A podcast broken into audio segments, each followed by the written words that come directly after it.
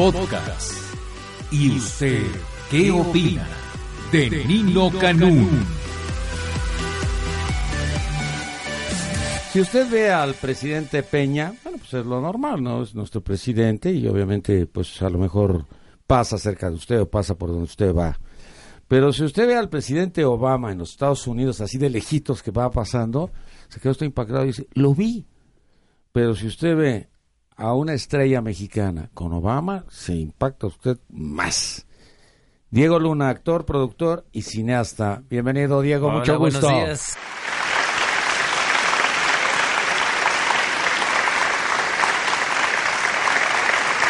Bienvenido, Diego.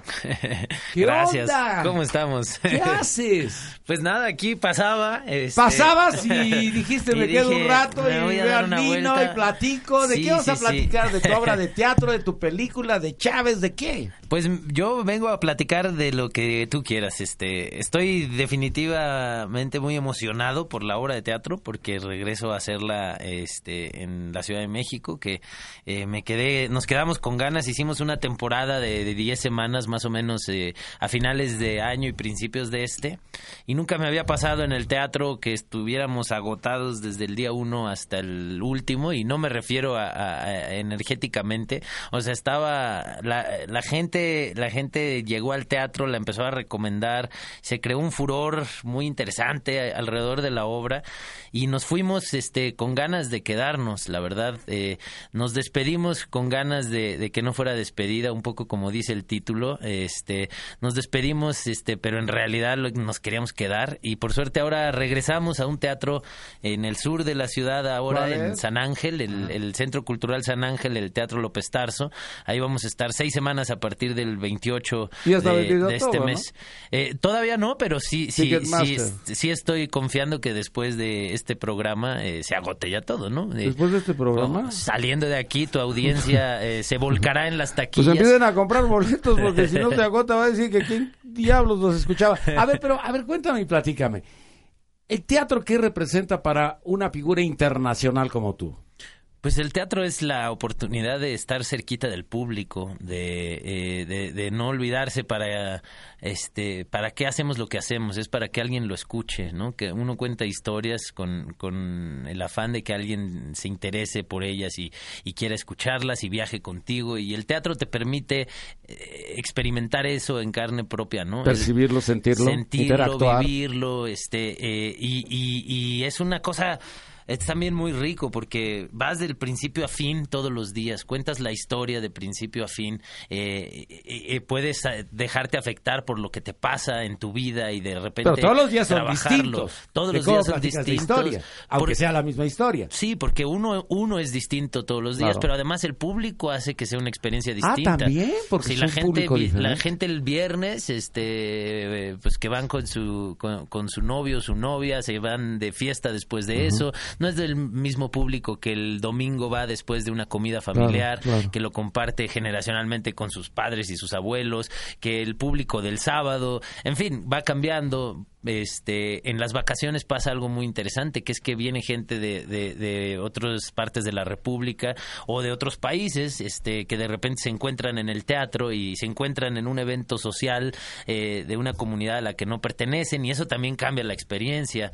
En fin, es el teatro es para mí lo más rico que le puede pasar a un actor. Pero ¿no? cuando llegas a ser o llegas a ser una figura tan importante, ¿ya es difícil que regreses al teatro o es...? Pues yo no sé porque yo pienso al Porque dicen que los grandes allá en Broadway, bueno, pues así como un ratito y muchas veces off the Broadway, porque pues para qué con los otros. yo lo, como yo lo que hago cada dos años. sin- cada dos años es el ejercicio. Cada dos años hago teatro y, y nunca, no, nunca he siquiera pensado en dejar de hacerlo porque el cine el cine crea una distancia con el público, ¿no? El Es muy frío. El cine sí, a, a- a un actor ya no le toca experimentarlo. Al director sí, eh, pero al actor no. El, el- el actor hace una película y de repente se va y la película se termina, pasa un año y luego se estrena y tú ya estás en otra eh, Sí. y la ves una vez con público y luego no... no Y los pedacitos iban así como, Pues además no como sabes rompecabezas, que- ¿no? claro, no no iba la sabes- historia contándose. como no sabes qué ser. película hiciste hasta que la ves. eh, eh, le per- pertenece eh, al director, eh, al productor. Ellos, ellos sí viven el proceso intensísimo de, llevar una idea hasta sus últimas consecuencias. El actor participa en un momentito del, proceso. En cambio, en el teatro, eh, no, en el, teatro el que está en control es el actor.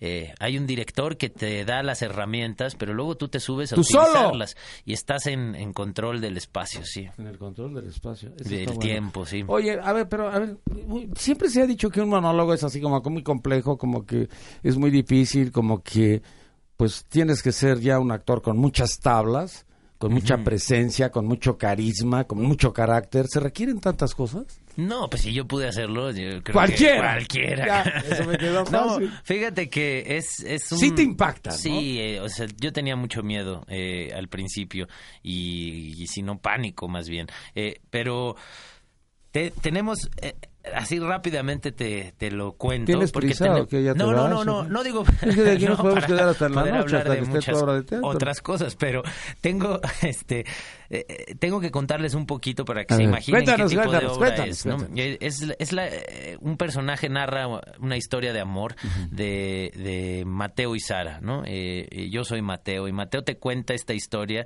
eh, porque pasa algo muy, muy especial. Estos dos seres nacen en el mismo hospital, en el mismo segundo, el mismo año, eh, y a partir de ahí viven una, un, casi como, como, como una historia de gemelos, este, una vida de encuentros y desencuentros, eh, donde a través de estos encuentros y desencuentros transitamos por los últimos 30 años de, de, la historia de nuestro país. La historia sucede en México y México es la escenografía.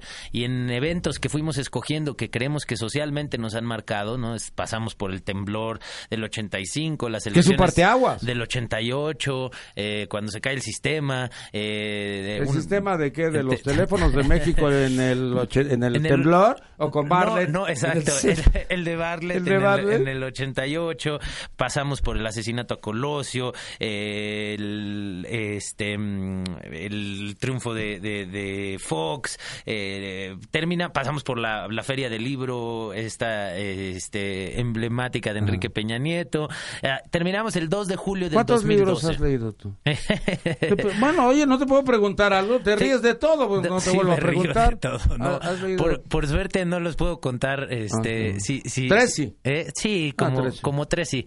Y si no, me los leo rápido antes de ir a la feria del libro, este, y más después de, de, de, ver la, Moraleja, antes de ir a la feria hay que leer. Antes de ir a la feria hay que leer por lo menos la parte de atrás del libro. Eh, entonces, ya ibas en la feria del libro. Entonces, el punto es que sin hacer un juicio, ¿eh? porque la obra nada más habla de decir, este es el contexto de los personajes, nosotros te narramos estos encuentros de amor eh, o, desencuentros en el marco de estas de estos sucesos que nos han marcado. Entonces, el público lo disfruta mucho, porque además es con mucho humor, eh, hay mucha ironía, eh, mucho sarcasmo, pero es imposible no identificarse, ¿no?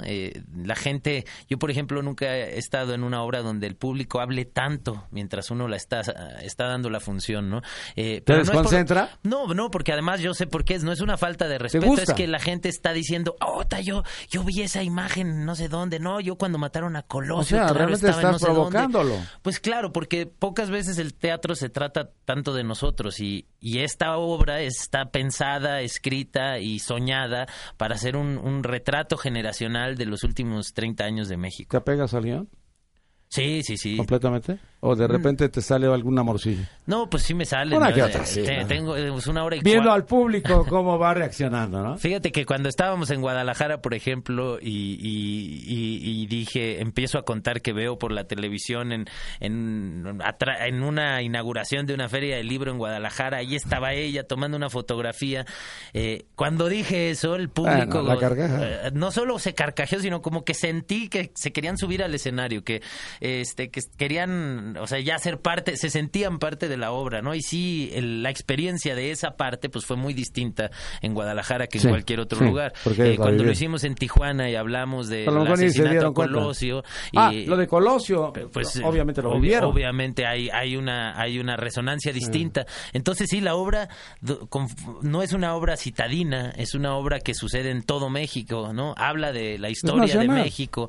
Entonces, depende dónde la pones, pues este hay, hay cosas que hacen más eco que otras, ¿no? Ahora, vas a estar eh, seis semanas por compromisos del teatro, por compromisos tuyos. Pues míos, yo, yo luego ya, ya me tengo que ir. ¿A dónde este, Pues me, voy a, me voy a filmar, eh, a filmar una película, este, y la tengo que empezar a preparar. ¿A dónde? ¿A dónde, eh, Pues todavía no sé dónde. estamos justo ¿País? por definir. País México, País México. Ah, va a ser aquí. a ver, Diego, vamos a lo, a lo de Chávez. ¿Qué representa Chávez para ti? ¿Qué representó Chávez cuando tienes el proyecto? ¿Qué sucede?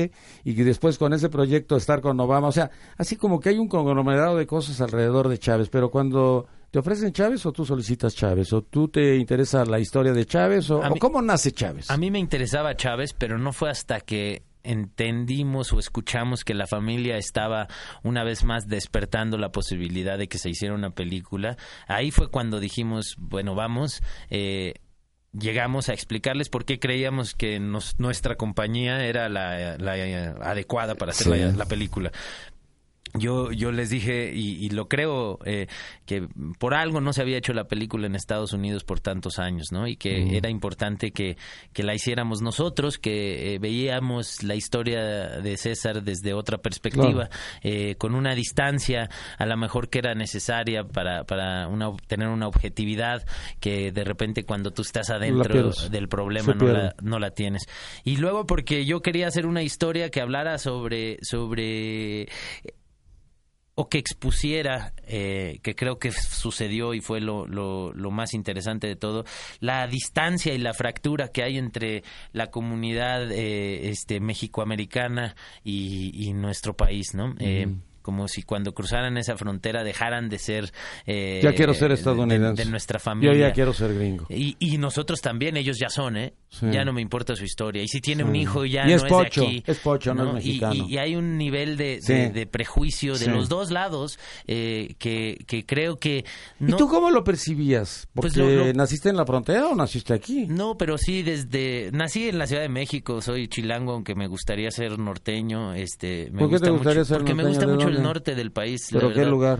Me, gusta Tijuana, me gusta, me gusta mucho, me gusta Monterrey, me gusta Chihuahua, me gusta, me gusta el norte. Siento que este. ¿Te identificas con el norte porque eres directo en tu forma de ser? Puede, ser y porque ahí me han pasado también cosas muy padres. Este, he conocido gente muy especial. Eh, las mujeres son hermosísimas, se come de maravilla, o sea siempre que regreso ¿Se come de del maravilla a las mujeres o las maravillas? no, no, digo, explícame Hice bien porque... una pausa, claramente. pausa, pausa. Bueno, perdóname, no entendí, no entendí la pausa. me gusta mucho, me gusta mucho Sonora, Sinaloa, eh, Baja California, este... Las culiches, no las dejes.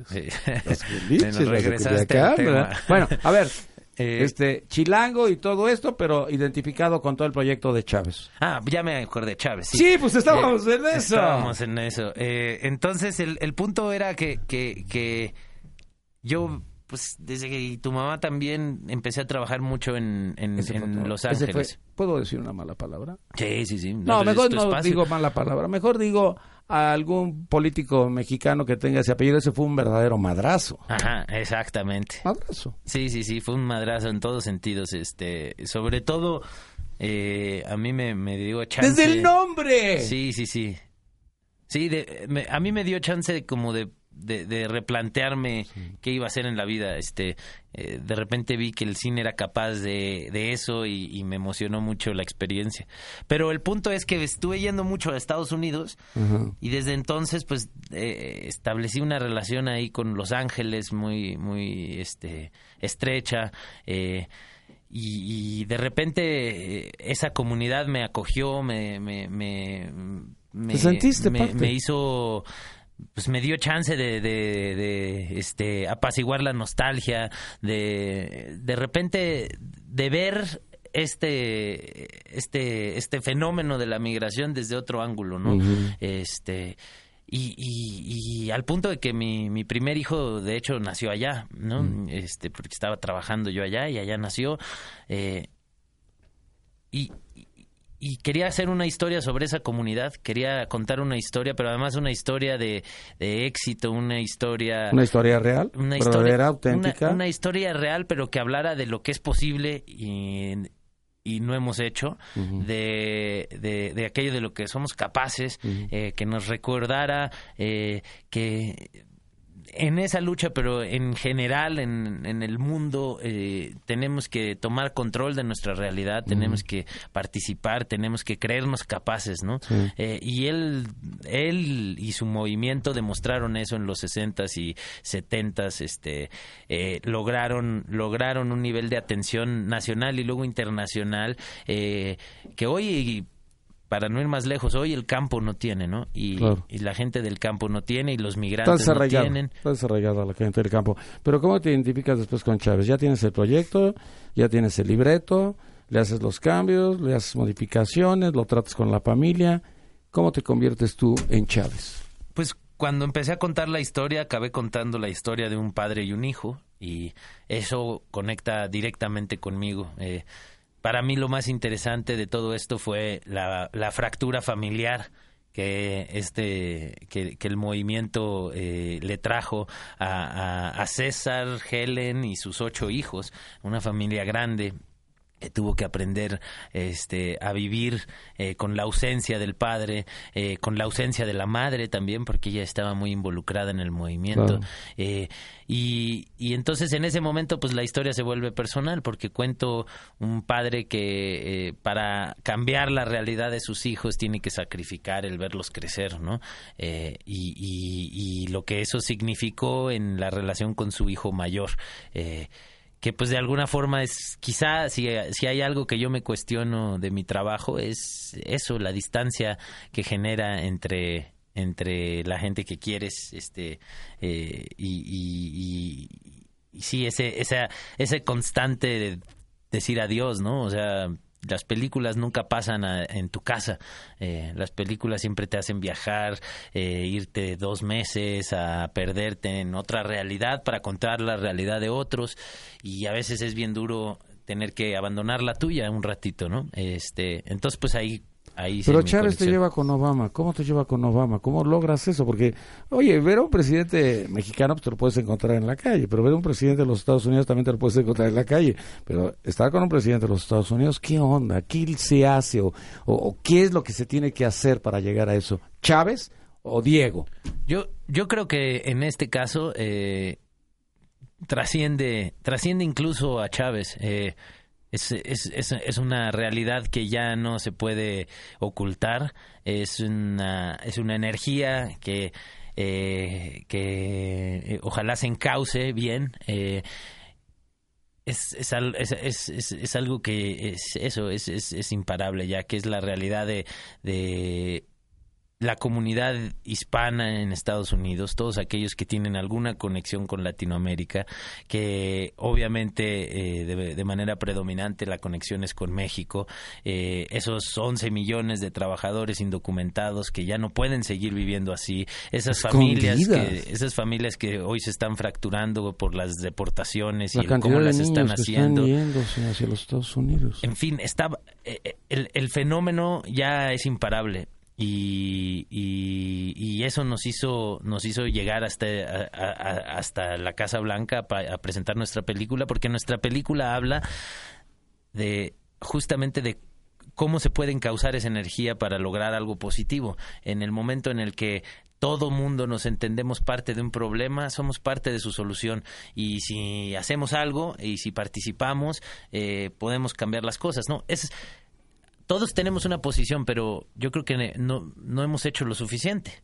¿no? Hoy siguen habiendo 11 millones, hoy hoy sigue habiendo esa nueva forma de la, esclavitud eh, que, que, existe hoy en Estados Unidos. Por no esclavitud, colonialismo. Pues yo, yo, lo comparo con la esclavitud porque es no hay, no hay la libertad de escoger dónde quieres estar, eh, quién quiere ser, este, no vivir, vivir en el anonimato, vivir escondido, vivir con el miedo, te digo, a la deportación. Miedo diario. es, eso es, eso a mí me parece gravísimo, ¿no? Y, y, y yo creo que es toda esa energía que que acompañaba la película, que, que generó mucho debate, en, pues e, eso fue lo que nos, nos Oye, llevó ¿y Obama que es cierto? ¿La vio o ya la había visto o la iba a ver? No, la vio, la vio después. Sí, Sí, sí, sí. sí, cuando sale y te dice eso, yo dije, ¿qué pasó, Obama? ¿Qué onda, Obama? No, Pero esa- yo, yo creí que iba a ser una experiencia muy distinta. Esa mañana, este... fue muy cordial. Fue, fue muy cordial, pero esa mañana yo prendí la televisión y estaban a- anunciando, eh, pues casi, casi el, el- el- el inicio de, de- de la Guerra Fría otra vez, ¿no? Este, había todo, estaba, Eran momentos difíciles. Eran momentos difíciles. A nivel internacional. acababa de haber un, un- un- un llamado Sí. a, a- a Putin, este, mu- muy agresivo por Sí, televisión. se, se violentaba la situación Y con yo los dije, rusos. esto, esto, este, ¿A qué voy? eh, esto, pues, o a lo mejor me va a recibir el, el, el, el- el Sí. secretario, ¿no? Este, pero no, la verdad es que justo creo que fuimos como el desahogo de todo eso, este, eh, una celebración porque además eh, de lo que habló, de lo que habló el presidente y luego los, los demás que, que, que tuvieron el chance de acercarse al micrófono, incluso una nieta de, de, de César Chávez que hoy trabaja dentro de la Casa Blanca, hablaron de, de de la inspiración eh, de, de lo que significó este movimiento en, en, en su vida eh, y de repente fue bien bonito escuchar que la historia que nosotros contamos este significa tanto para tantos no y, y celebrar eso Es su propia historia. celebrar eso vale la pena yo no había hecho una película que que antes de estrenarla ya ya significara tanto para tanta gente Bueno, teatro. Regresamos al teatro. Sí nos ¿Cuándo? ¿A dónde? Dime, Pues mira, platícame. estamos, este, empezamos este 28, Ajá. eh, nos pusimos, no se preocupen, de acuerdo con la FIFA, no vamos a, a- a Ay, dar función cuando haya partidos, ni ellos van a poner partidos cuando No, no, ellos no van a poner partidos cuando tú estés. Exacto, Eso ya lo- quedó lo claro con la Lo FIFA. acordamos muy bien. Este, vamos a estar viernes, sábados y domingos. eh, Los viernes y sábados 7 y 9 de la noche y los domingos 6 y 8. Dos funciones diarias. El fin de semana, eh, por seis fines de semana, a partir del 28 de junio, en el Teatro López Tarso, ahí en San Ángel, en el Centro Cultural San Ángel. Eh, si vienen a la Ciudad de México, tienen invitados en estas vacaciones, es un buen plan. Se puede ver en familia, de hecho se recomienda ver en familia. Es, es interesante verla con tus hijos, este, o verla con tus padres. Eh, eh, ve- ver este recuento desde dos ángulos distintos generacionalmente a se genera un- un- una, una conexión interesante ahí familiar. Eh, así que los esperamos vénganse a reír un rato. Este se llama cada vez nos despedimos mejor y solo va a estar seis semanas o sea que no, O sea, no se confíen Seis semanas, solo seis es semanas. que cuando estuvimos en la sala Chopin las últimas dos semanas, este, pues ya no había boletos, ya de ante, o sea, se agotaron con mucho tiempo de anticipación porque la gente deja las cosas para el último momento. Entonces, este, No vamos a cambiar. no, no, así deberíamos decir entonces que vamos a dar tres semanas, ¿no? Sí. Para Y entonces todo el mundo se apresura y todo el mundo se apura, ¿no? O es el clásico de que eh, el reloj siempre lo tiene 10 minutos adelantado porque si no, no llega a tiempo a sus, a sus Así eventos. soy yo, la verdad, tengo que aceptarlo. Oye, este, me ha dado mucho gusto conocerte. Yo Ah. te conocía. Sí, no me sí, conocías, sí. yo sí te conocía. Y yo, y yo a ti también. Ah, y- ¿sí? alguna vez hicimos entrevista, pero por teléfono. No, no, no había tenido el gusto de estar aquí. Me da Pero mucho, en mucho verdad gusto. este, es muy grato platicar contigo. Te eres agradezco. muy amable y eres muy gentil y eres muy sencillo. Eso habla muy bien de ti, ¿no? Porque eres una figura internacional. Oye, pues muchas gracias. Este, ¿Algo más que quieras agregar, Diego? algo más que quiera agregar. Eh, ah, sí, que los boletos están en Ticketmaster. Ticketmaster. Ya vi dónde está el negocio. Ah, ¿qué tenía que decir? Boletos ya están a la venta en Ticketmaster. sí, sí, sí. Marketing a tu lado. Exacto. A ver, a ver. No, Algo yo- más que quieras agregar. Algo más que quiera agregar, este, nada más agradecerle y mandarle un saludo al autor y director de la obra, eh, Alejandro Ricaño, eh, un gran autor mexicano, eh, de mi edad además, este, muy exitoso, eh, para los que vieron más pequeños que el Guggenheim, este, eh, Las Luciérnagas, ¿qué otra obra le ha ido? Pues los más pequeños es la, la, la, que lo, lo, lo mandó al, estrellato. El hombre ajeno también. En fin, es un autor mexicano que hay que hay que conocer, vale la pena. Pocas veces se montan en nuestro país textos de jóvenes mexicanos que valgan la pena, además. Este es uno de ellos y, y ojalá vayan al teatro. Ojalá y Alejandro Ricaño diga lo mismo que tú acabas de mencionar. Un joven de mi edad, Diego Luna, exitoso. Exacto. Porque acabas de decir eso. Eso dije. Él tiene que decir exitoso. Más le vale. Tan exitoso como Diego Luna. Diego. Gracias. Un mucho sa- gusto. Igual, mucho un- gusto. mucho- muchas gusto gracias y- por haber estado con nosotros. Y un saludo a todos los que te escuchan y, y- y gracias por el espacio. Diego, mucho gusto. Muchas gracias. Muy amable. Escúchanos todos los días, de 6 de la mañana a 1 de la tarde, por el 690 AM, en Radio Digital 91.3 HD2, en Internet, la 69.mx, o a través de nuestro portal www.yustedqueopina.com.mx. Nino Canún. 12 años, 12 años, 12 años haciendo debate.